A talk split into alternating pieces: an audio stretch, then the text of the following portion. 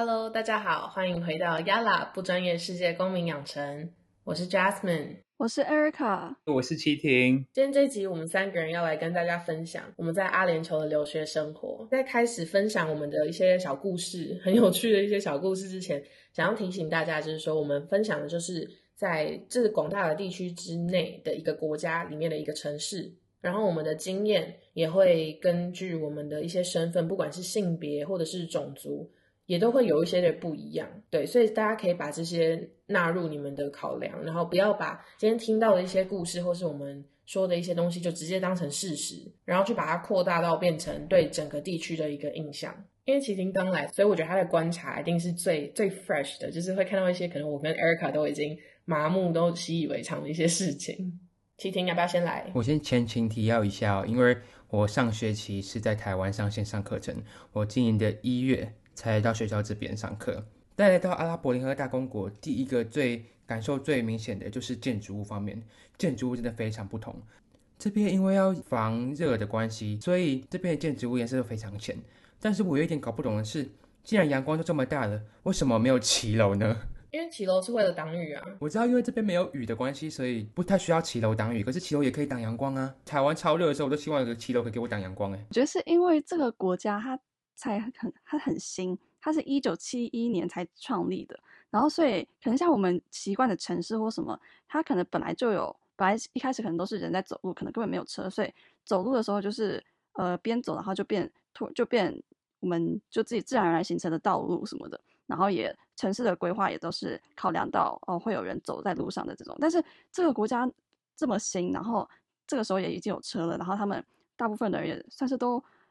那个时候已经有石油了，然后哎，算是有石油，对，反正他们就有车，然后所以他们就不会需要到很需要走路。然后我就记得之前就是在，就我有一次就是要去一个咖啡厅，然后就坐学校的 shuttle bus 到一个地方下车，我想说哦，而且那是我自己一个人，我想说我自己一个人想去咖啡厅做个功课喝咖啡这样，然后就下车，然后我就走在路上，然后。那时候就真的会有人看着我，但是看着我不是因为我是我不觉得是因为女生或什么，是因为一个大热天，然后这路上真的没有人在走路，然后就只有我自己一个人在那边走，然后只有看到可能在那边除草的工人，然后那个工人可能就看着我想说，我为什么要走在自己走在路上这样子？反正我就觉得说这个城市很多地方，它有些地方真的是不太适合人走。然后夏天其实非常湿热，大家可能都觉得哦沙漠什么很干燥之类的，可是其实非常非常的闷，你就走出去，你就会觉得。一股湿气，就是 对不起，excuse my 音效。可是真的就是你知道，慢慢的贴上你的脸那种，就是像你敷面膜，你就是慢慢贴合你的脸的那种感觉，就是一股热气就这样子贴上来。然后我当初八月的时候迎新一来，然后每天都这么热，我想说天哪，我是不是来错地方？可不可以回去？可是到了 fall break 之后，就是大概十月中之后，就是天气突然整个转转完美，真的是完美，没有在夸张。就是每天走出你的宿舍，你就是哇，微风徐徐，然后那个太阳就这样子在晒，然后也不是那种晒到你会痛，就是晒到你觉得嗯暖暖的很舒服，然后空气中都有阳光的味道那种感觉。反正就在这边，就是十月之后，然后一直到大概四月五月，那个天气都是完美的，所以大家千万不要暑假的时候来杜拜或是阿布达比，就是尽量寒假的时候再来，你可以当避暑，而不是避暑避寒，你可以当避寒，真的是非常完美的气候。然后你们知道吗？其实阿联酋还会下雪哈，会下雪？对，会下雪，超扯的吧？我也是这学期才知道的。就这学期我在帮帮忙办一个 trivia night，就学校的一个活动。然后其中一题他就在问说 UAE 的哪一个山会下雪？然后我去查了之后才发现，它还不是偶尔下雪，它是每年都会固定下雪。而且 Erica，你知道吗？这个山其实我们有去过。你还记不记得我们大一的时候去 Ras Al Khaimah 去的那座山 Jabal Jais？就是对面就看得到阿曼欧曼的那那座山哦，好像有哎。它每年都会下雪，真假的？那我周回去一定要去。我们周我们周可以一起约去。等一下，我觉得要先先前情提要一下，Ras Al Khaimah 相对于阿布达比是在哪一个方位，或者是说 Ras Al Khaimah 在阿拉伯联合大公国的哪一个位置？哦，好，就是 UAE 啊，阿联酋它是七个酋长国合在一起的嘛，就是它在变成一个国家之前。它是七个酋长国，Sheikhdom，就是我们叫我们叫酋长叫 Sheikh，然后阿布达比是首都，可是它同时也是一个酋长国，然后杜拜也是一个酋长国，然后另外有什么 Fujairah、Umm Al Quwain，然后其中一个就叫 Ras Al Khaimah，然后它是在 UAE 的东北边，中文好像是翻什么拉斯海马吧？我觉得，嗯，这好像是中国翻的，我觉得超难听的，因为听起来就很像拉死海马，你知道吗？怎么听起来那么好笑？然后我们大一 fall 就是来这边第一个学期的时候，学长姐就是跟我们说，哦，可能一年只会下一两次雨。结果没想到我们来第一个学期就狂下，哎，然后第一次下雨的时候，我们真的是全部人都疯了，就是直接冲出冲出房间，在上课的直接也是冲出教室，大家一起在淋雨的时候，我有一个朋友就跟我说，哦，你知道吗？刚开始下雨的时候，我们的 professor 还跟我们说，What are you waiting for？就是赶快出去淋雨啊，你知道吗？然后就大家都一起冲出来淋雨了。他们这边下雨都是那种感觉好像上面真的有个水盆，直接啪这样。倒下来的那种雨，你知道吗？就是站在外面，你淋雨其实会被打得很痛的那种雨，就是雨雨珠超大滴的，都不知道在大滴什么的。其实很多都是人造雨，飞机飞上去，然后撒盐，上面撒盐，然后就哦，当有雨要有云的时候撒盐，然后它就会汇聚那些那个 salt particle 会就是吸引水之类的，然后反正就让水蒸气都停留在那边，然后之后就就下雨。对，但你也不知道就是。哦，这场雨到底是不是人，就是是不是因为那个的关系？因为它，你你把盐用在天空中，你不能控制说它到底有多少雨会下下来，所以他们有时候，我觉得他们很多时候可能都失策，就没有想到说，哦，竟然会下那么大的雨，然后根本城市都没有准备好。在我们台湾高中地理课本讲到，西亚这边就是沙漠，可是沙漠因为就是因为他们是沙漠，所以他们天生地理环境就不会有这么多的水，不会有这么多的雨。他们自然的就不会有做好相对应的措施，所以这里反而比台湾更会淹水。他们就是那种走在路上不小心哦，真奶打翻你会淹，好笑，搞笑死，搞笑。我记得之前好像什么时候就有一次下雨，然后杜拜的那个什么高速公路就真的淹水，还是哪里，反正就是真的哦，对，地板上都没有排水沟，对，然后就觉得说他们自己又人造雨，结果他们自己没有准备好，没有啦，好。哦，然后我想说一个，我之前就来阿联酋之前，我没有觉得很重要的一件事，就是走在路上会不会去很多地方，其实很我自己觉得很少看到年轻人。就好了，我是在讲阿布达比，然后杜拜可能不太一样，然后可能也关系到我去的地方。然后，但是我就觉得在台北常常会看到青年人，然后就走在路上，上班族之类的，但是这边就很少看到上班族，对，或者是可能也因为他们都在。家吗？在家，或者是可能都坐车，所以不会看到他们行走在路上。这可能也关系到，就是他们的 transportation 的方式，就是他们阿布达比也没有捷运，对吧？杜拜有捷运，阿布达比没有，阿布达比只有公车。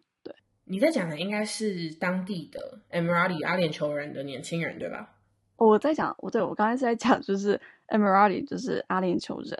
然后就很少看到那边的年轻人，但也有可能是，就是他们当地人其实很少。好像是低于二十趴之类的，然后就八十趴以上都是外地人。阿联酋他们的本地人其实只占了全国的十到十一趴。哦哦，对对对对，那外地人来这边就是为了工作嘛，然后很多都是就是呃盖房子，就是 construction worker，或者是也蛮多就是 service sector，就是服务业的。所以你其实走在路不是走在路上也是，然后但或者是你去商店，你去买东西，你坐计程车。都不是当地人来服务你，都是外地人，所以你都，所以你其实常常接触到的人几乎都是南亚，然后非洲来的人，而不是当地人。对，反正其实我就觉得说，哎，其实好像蛮难接触到当地人的嘛，对，就比较难碰到。但是我们现在我们是因为有上大学的关系，所以有机会跟他们交流什么的，或是好，如果去那边工作也是有机会交流的。但是，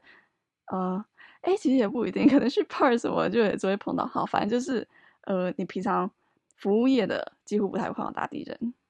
其实我觉得可能就是刚好没有遇到，而且其实你刚刚说没有看到很多上班族，可是说实话，上班族在上班下班的时间，我们也都不在城市里，我们都在学校啊。所以我觉得其实也可能是因为我们学生的身份，可能会限制到我们认识到这个城市还有他的人的一些方式。不过的确，我觉得。我们住的这个区域还蛮少看到 Emirati 的，可是像我们那时候去可丽法家的时候，就是随便开，可能路边都会遇到。所以我觉得就是，所以其实应该就是说居住的区域吧。我们这边可能就是比较多是商业区，然后一些 mall 啊、餐厅啊，所以可能就是会遇到一些其他国家来的人比较多。嗯，对，或者然后刚刚讲到就是很多外来人，然后他们可能就也不需要机车，因为他们去工地或什么，很多都是搭同一个巴士去回这样子，所以他们可能那时候来这个地方工作的时候就已经 sign 好 contract 了，知道说哦，我每天要做什么，或者是我能做的事情可能其实有限，所以没有到太多的自由去让你有驾照，然后自己买机车什么之类的。而且像在一些工地啊，construction site。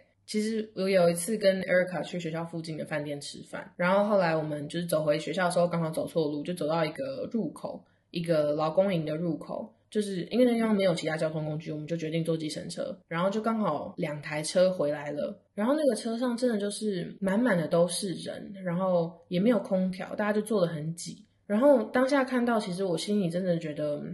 很很心酸啦，因为。他们好像就是被货物这样子再进再出，你知道吗？每天就是很规律的再进再出。然后他们其实很多人到这边来工作，然后每个月把钱寄回寄回家里这样子。我们学校附近就有一个工地，我发现他们真的是从早盖到晚。在台湾可能晚上八点还是九点，工地就要停工了。可是在这边，他就是两点三点都还在盖，一一批人醒来工作，然后等到他们去睡觉的时候，另外一批人醒来继续工作，所以就是二十四小时不停的盖，不停的盖。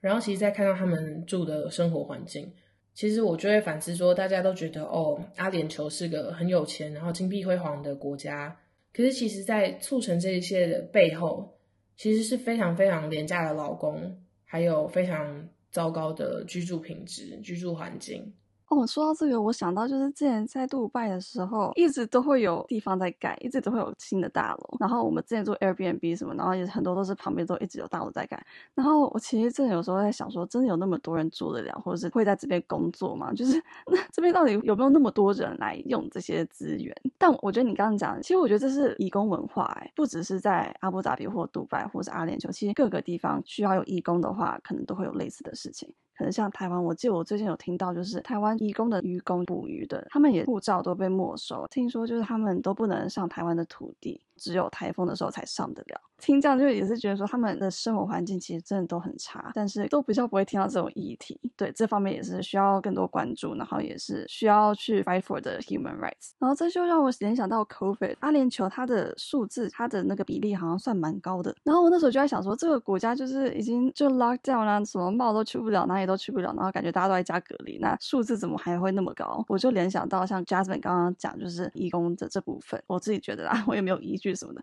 但是可能像 Jasmine 刚刚说，就是看到他们坐巴士，然后可能他们居住环境也没有到很好。但我们说要老师是要具体什么的，那他们做得到吗？就是他们的生活，他们要一起挤在同一个巴士里，然后可能睡的地方都是上下铺啊什么的，就是都很 crowded。所以我觉得不难想象说，在这些地方会有 outbreak 之类的 COVID 感染这样子。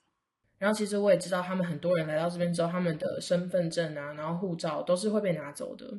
然后我也知道阿布达比的其中一个饭店，它里面有几栋几层楼，它就是在从事色情行业。然后里面就是每一层楼，它是用不同的国家的女生去做不同的 theme，然后他们就是会唱歌啊、跳舞啊，然后当地的一些男人，然后他们就是会去去看表演，然后。就跟旁边的人讲一声说哦，我可能想跟谁什么的，然后他们就会走进房间，然后就就会开始发生性行为，就有性交易。那其实这些女生她们也是非常可怜，因为她们就是一辈子就到死，你都不能离开那栋大楼了。然后她们也是没有身份证，没有他们的护照，所以其实我觉得这么大家觉得光鲜亮丽的城市底下，还是有这么多的不为人知、看不见的一些血汗、一些心酸。在这边的话，他们移工，他们来这边，他们护照跟身份证会被收走之外，他们在这边其实待了十几年，待了很久，可能都拿不到他们这边的护照或者是身份证。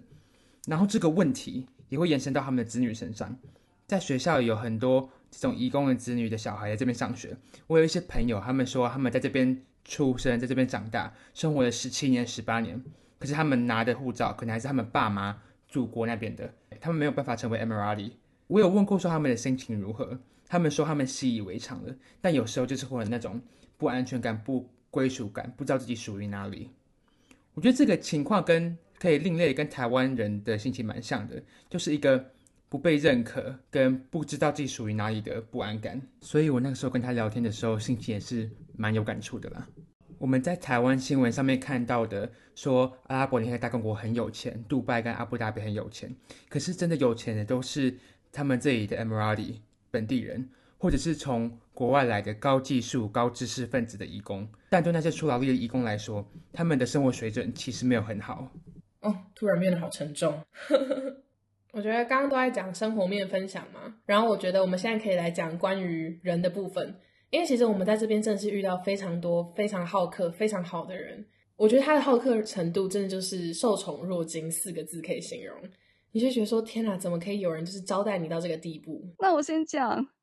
Jasmine 故事应该比我多，但我们那时候就是休假的时候，我跟 Jasmine 还有其他朋友，我们就去 Rosselheimer，就是刚刚 Jasmine 讲到的那个另外一个酋长国。然后其实我们因为 plan 的很突然，所以我们都没有想好要做什么。然后我们就像我们大学的交流版上面看到说，有人刚好在问说，哦，Rosselheimer 可以去玩什么？然后就有个当地的学姐，就是 Rosselheimer 当地人，然后他就说，哦，来的话我可以 contact 我，我可以带你们。然后我们就去找那个学姐，我们就去面那个学姐。然后他人就超 nice 的，反正他就好像是到饭店接我们，然后就带我们去算是观光景点嘛。然后反正那边真的很美，对，然后就请我们吃晚餐，带我们吃晚餐。隔天隔天还送我们上山，因为我们本来想爬山，但是发现很难爬。然后就刚加准讲到那座山，然后我们就直接到最上面，然后就看那个风景。之后午餐他也是帮我们买了单才走。我忘记是他跟我讲还是哎是是 Jason 跟我讲，反正。贝都因就是之前在沙漠游走的一群人，一个种族吗？我也不太确定。贝都因文化，他们就是遇到陌生人，他们的反应就是三天之内不问他从哪里来，然后不问他的姓名，都给他吃最好、住最好的，就是一个好客心态。就是因为你即使是对陌生人，你也是要给最好的。然后到第四天，你才可以问说：“哦，那你叫什么名字？你从哪里来？”之类的。我就觉得这个文化好美哦，就是让我觉得来这边也真的有感受到他们的那些热情。或者是他们的好客，或者是他们对待人很友善的那种氛围吗？对，真的，这个学姐人真的太好了。我当初在 r s h a i m a 的时候，我就是第一次要储值我的电话卡，然后我不知道怎么用，学姐就带我去，结果学姐竟然还帮我付钱。然后就是跟她说：“哦，学姐不用了，我自己付就好。”然后我最后就在那边推来推去，推来推去之后，学姐终于让我付了。然后结果我回到车上之后，她竟然把钱塞给我，然后我就我我就好，我就默默收下，因为学姐跟我讲了一句话，她说：“你们不要客气。”这是我们的文化，就是我爸有给我一笔钱，然后还有叮嘱我说，你招待同学，你就是有客人来到 Rasahima，这是我们的家，然后他们是客人，绝对不能让客人付钱。所以我们后来就想说，好，那就就让学姐付钱这样子。然后我们后来也是有买一些小东西送送学姐啦，因为真的不太好意思，你知道，就是真的是好客到让我们觉得说，真的就像家人一样。而且其实学姐跟我们真的就是当天才认识，然后就对我们就会在我们身上花了这么多钱，然后。陪我们，然后花了这么多时间，就是真的是回想觉得非常感动。哎，那我问一下哦，就是因为这边是伊斯兰教的国家的关系，所以在这边的话，是不是都是男尊女卑，然后女生就是要要戴头巾，然后在女生在社会上相对男性是比较弱势的，权力不对等的关系，是这样吗？我觉得女权啊，还有对女性的压迫这件事情。其实真的是因地而异，你知道吗？看地区，而且可能讲到什么压迫啊之类的，第一个大家最会先想到的，可能就是全身要包紧紧，要穿黑色。可是其实现在全世界真的有法律规定说女生一定要包头巾的，就只有伊朗还有印尼的一个省份，其他地方女性都是自己有选择权的。而且其实我跟我们学校很多包头巾的，或者说穿 abaya 就是长袍的人去聊天，大部分人都跟我说，其实除了宗教之外。更多是因为传统，更多是因为文化，而且他们穿着这些东西，他们觉得很自在，所以他们去做这个决定。所以其实，在伊斯兰，在那个先知穆罕默德，他们当初是只有地位尊贵或一些地主、一些商人的妻子才能够去这样子穿长袍，然后其实是一种很很尊荣、很尊贵的一种象征。那后来为什么会就是鼓励大家都要去穿长袍这件事情？一方面是因为保护女性，另外一方面是不想要有阶级上面的差别，所以其实穿上这个 abaya，它除了让女性可以很朴实，就是用 modest 可以展现他们的 either 是虔诚或者是 modest 朴实，另外一个很重要的就是它是一个象征阶级之间平等的一种服饰。所以其实像有来这边真的第一手接触到这个宗教，跟他这个宗教影响到的生活的这些，像我们这些留学生，我们就有时候会觉得说。有点可惜，有点失望，觉得大家对他不够理解，所以就会更想要让大家去正视他，认识他的全貌。嗯，我听我的女性朋友讲说，他们常常在外面，在阿布达比市区的时候，可能走在路上，就会有当地的男性直盯盯的看看着他们，盯着他们，甚至说他们面对面走过走过相遇的时候，他们会把头一路转过来盯着他们，让他们觉得很不舒服。或者是我其他朋友讲说，他们半夜的时候，或者是晚上的时候走在路上，可能在大马路中间，旁边有其他的人小孩，就有人在开车，在车上跟他们卡口就是 whistle 啊，按喇叭，就让他们觉得非常不舒服。那大家觉得是为什么会这样子呢？你觉得是跟像他们讲的，跟因为他们是伊斯兰教的教徒，他们是穆斯林，所以他们就有重男轻女的观念嘛？所以觉得女生就可以这样子嘛？被这样对待？等一下，这是刻板印象吧？重男轻女的部分，我自己觉得阿联酋本身他已经有做比较多是为了女权的一些政策什么之类的。你知道他们国会就是一定要一半或一半以上是女性，诶，他们蛮多 management sector 就是管理阶层都是女性。但我觉得没有到很歧视，诶，好，其实不能说没有，还是有，台湾也有，其实哪里都有。他们那边跟其他地方的落差没有到那么大，我自己觉得啦，对。那我再分享一件事情，就是我最近上一堂跟中东有关的课，然后就在讲 Quran，讲到女权，在那里面其实就说哦，女生可以拥有财产，结婚的话是能够有财产，然后也是可以离婚的。那个时候的女生得到的权利其实比这个还要更少，所以伊斯兰这个宗教其实那时候是蛮前卫，就是蛮先进，就是对女生或者对平等其实是蛮在前面的，就是跟其他宗教或其他文化比起来。然后其实，在古兰经里面，其实很多的一些规定。像是说什么财产分配的时候，男生可以拿的比女生多多一半还是什么的，然后大家看的话就觉得说，哦，那你看这是重男轻女啊。可是大家没有看到的是他更完全的解释，为什么男生会拿的比较多？因为男生根据古兰经，他是需要照顾家庭的，所以他拿到这笔钱之后，他所有的钱都应该是要投入给家庭。可是因为女性可能传统上来讲，他们不会外出工作，然后他们自己没有收入。所以他们拿到的这笔财产，他是可以自己留着花用，就是自己想要花在哪里就花在哪里，是不用贡献给家庭的。这是为什么男生拿到的钱会比较多。所以其实伊斯兰，我觉得他很强调的是实质平等。他在很早很早以前就已经去意识到一些男女、一些男女在社会地位上，或者说家庭里分工的不同，所以他会有不同的规定。然后我记得好像还有天主教跟犹太人，或是其他族群。他们有需要寻求正义或什么的时候，会来找伊斯兰的 court 来打官司，因为伊斯兰的 court 比较公正、比较平等、比较能够为他们人民争取到一些利益之类。哎，是这样讲吗？对，反正现在看可能觉得说，哦，里面写怎样怎样，所以他们对女生很歧视什么的。但其实我们这些也是用我们现代人的角度来看。在之前那个历史背景，他们已经算很平等，算先进嘛，就是平等方面、人权方面的先进。所以我觉得真的不能用现在人的角度去看他们那个时候的时代背景发生的事情。那我觉得大家现在就是。我觉得大家会有点偏颇的一点，就是说，只要这个人他是穆斯林，感觉好像他做了什么坏事都被跟这个宗教扯上关系。那我会觉得说，你看美国这么多人可能种族歧视，那可能他们大多数是基督教好了，那你为什么不就说哦，基督教提倡种族歧视，对吧？然后就像之前那个杜拜的公主被软禁这件事情，这件事情其实是真实发生的。那很多的媒体就会下标题说什么哦，从什么杜拜被公主被软禁这件事情来看阿联酋的女性地位。可是我觉得。这其实真的是两回事。虽然当然作为皇室要以身作则，可是对我来说，这个皇室它其实就是它就是一个糟糕的犯错的一个例子。可是并不代表说他们整个国家对女性的态度都是这样。所以其实女性在阿联酋是非常受保护，也非常受尊重的。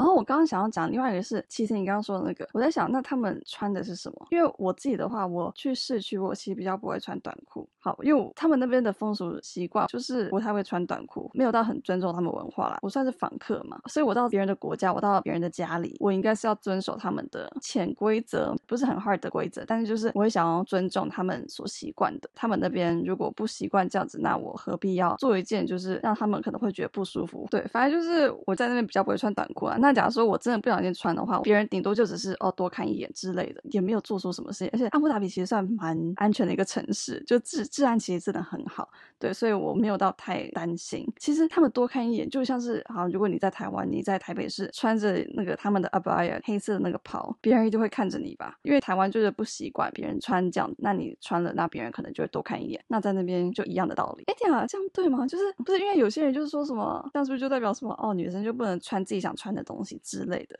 但这可能不太一样吧，因为这是他们文化方面，啊，你要尊重别人文化。反正我觉得就是 as a 访客，就还是乖一点，遵守他们的规则。那当他们那边的人愿意去接受更多元化的穿着的时候，那我们再来。好，你要穿短裤就穿短裤，反正就是多一点尊重啦，多一点理解。对，不要认为说哦这样才算自由，这样才算代表我自己。你要 portray 你自己，你可以用其他方式。嗯，其实我觉得你刚刚讲的这个啊。我觉得这些女性的感受完完全全 valid，而且一定每个人不同的感受，因为每个人也会有不同的成长背景。可是我想提的另外一面就是，当这些人他们其实真的没有对你做出任何不尊重、挑衅的一些言语或是行为的时候，为什么到底为什么心里会有这种差异存在？你想想看，假如说你去欧洲，大家就跟你说，哦，路上会有人跟你搭讪哦，然后大家讲的方式就会是那种什么欧洲帅哥艳遇，你知道吗？嗯，可是在这边。不管是因为肤色，不管是因为他们经济程度，或是各种的阶级、各种的分别，你就会觉得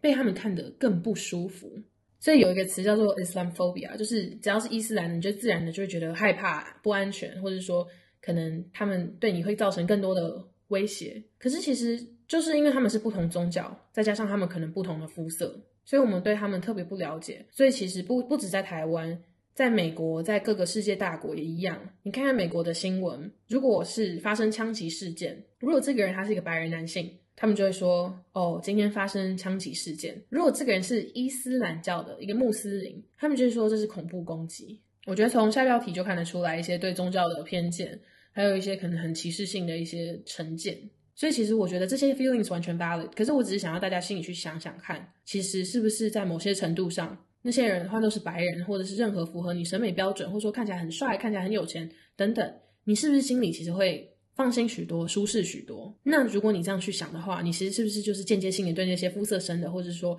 可能劳工阶级的一些人，他们有一些歧视存在？所以我觉得讲到这边，当我们去看不同文化，或当我们去看自己不了解的人事物的时候，我觉得应该试着去了解说他们那边的文化或时代历史背景之类的。不要用自己的价值观或角度去定义他人，而试着用他们自己的角度去了解这些事情。然后我觉得，当我们多去听、多去看、多去了解，就能解决掉，也不是解决啊。因为好了，我自己觉得说，就是很多世界上的纷争都是因为很多 misunderstandings，因为不了解彼此而造成的。所以，当你愿意去了解，或你愿意去听别人，这就已经是跨出一大步了。而且，我觉得除了眼见为凭之外，我们在看到事情的时候，要把我们的滤镜拿掉。因为当我们戴了有色镜片的时候，外面的光、外面的资讯进来，我们都已经先把特定的颜色过滤掉了。那这样映到映照到你眼睛里面，传到你大脑的是什么东西？是已经被过滤过的资讯。我们也要趁这个机会跟大家讲 learn and unlearn 的重要性。从小学到大概都是以欧洲他们的视角出发看世界，但我们这是无可奈何的事情啊。我们生在这个时代，我们没办法去删除我们的过去。那这样的话，我们就只能。用后天的努力，把我们在小时候不知不觉吸收到的歧视跟偏见，慢慢把它 unlearn 掉，把它从我们脑袋的的城市里面把它剔除掉，就跟一个城市出错你要 debug 一样，这样 unlearn 再 learn 的步骤重复下来的话，我们就可以以更平等、更尊重的方式对待其他人，而你也可以学到更多，因为其他人会因为你的尊重、你的你的包容心而反馈更多资讯给你。所以希望大家可以把世界各地的人都真的当做人来看，不要从上而下，也不要从下而上，就是平视平等的去看世界各地的文化。我觉得真的做到这样，你的世界才会大，你才不会自己一直去限制自己的世界。所以非常感谢大家收听我们今天这一集。那喜欢的话，也不要忘记帮我们留下评价。有任何的问题、任何的想法，也都可以留言让我们知道哦。感谢大家今天的收听，Yala 不专业世界公民养成，我们下次再见。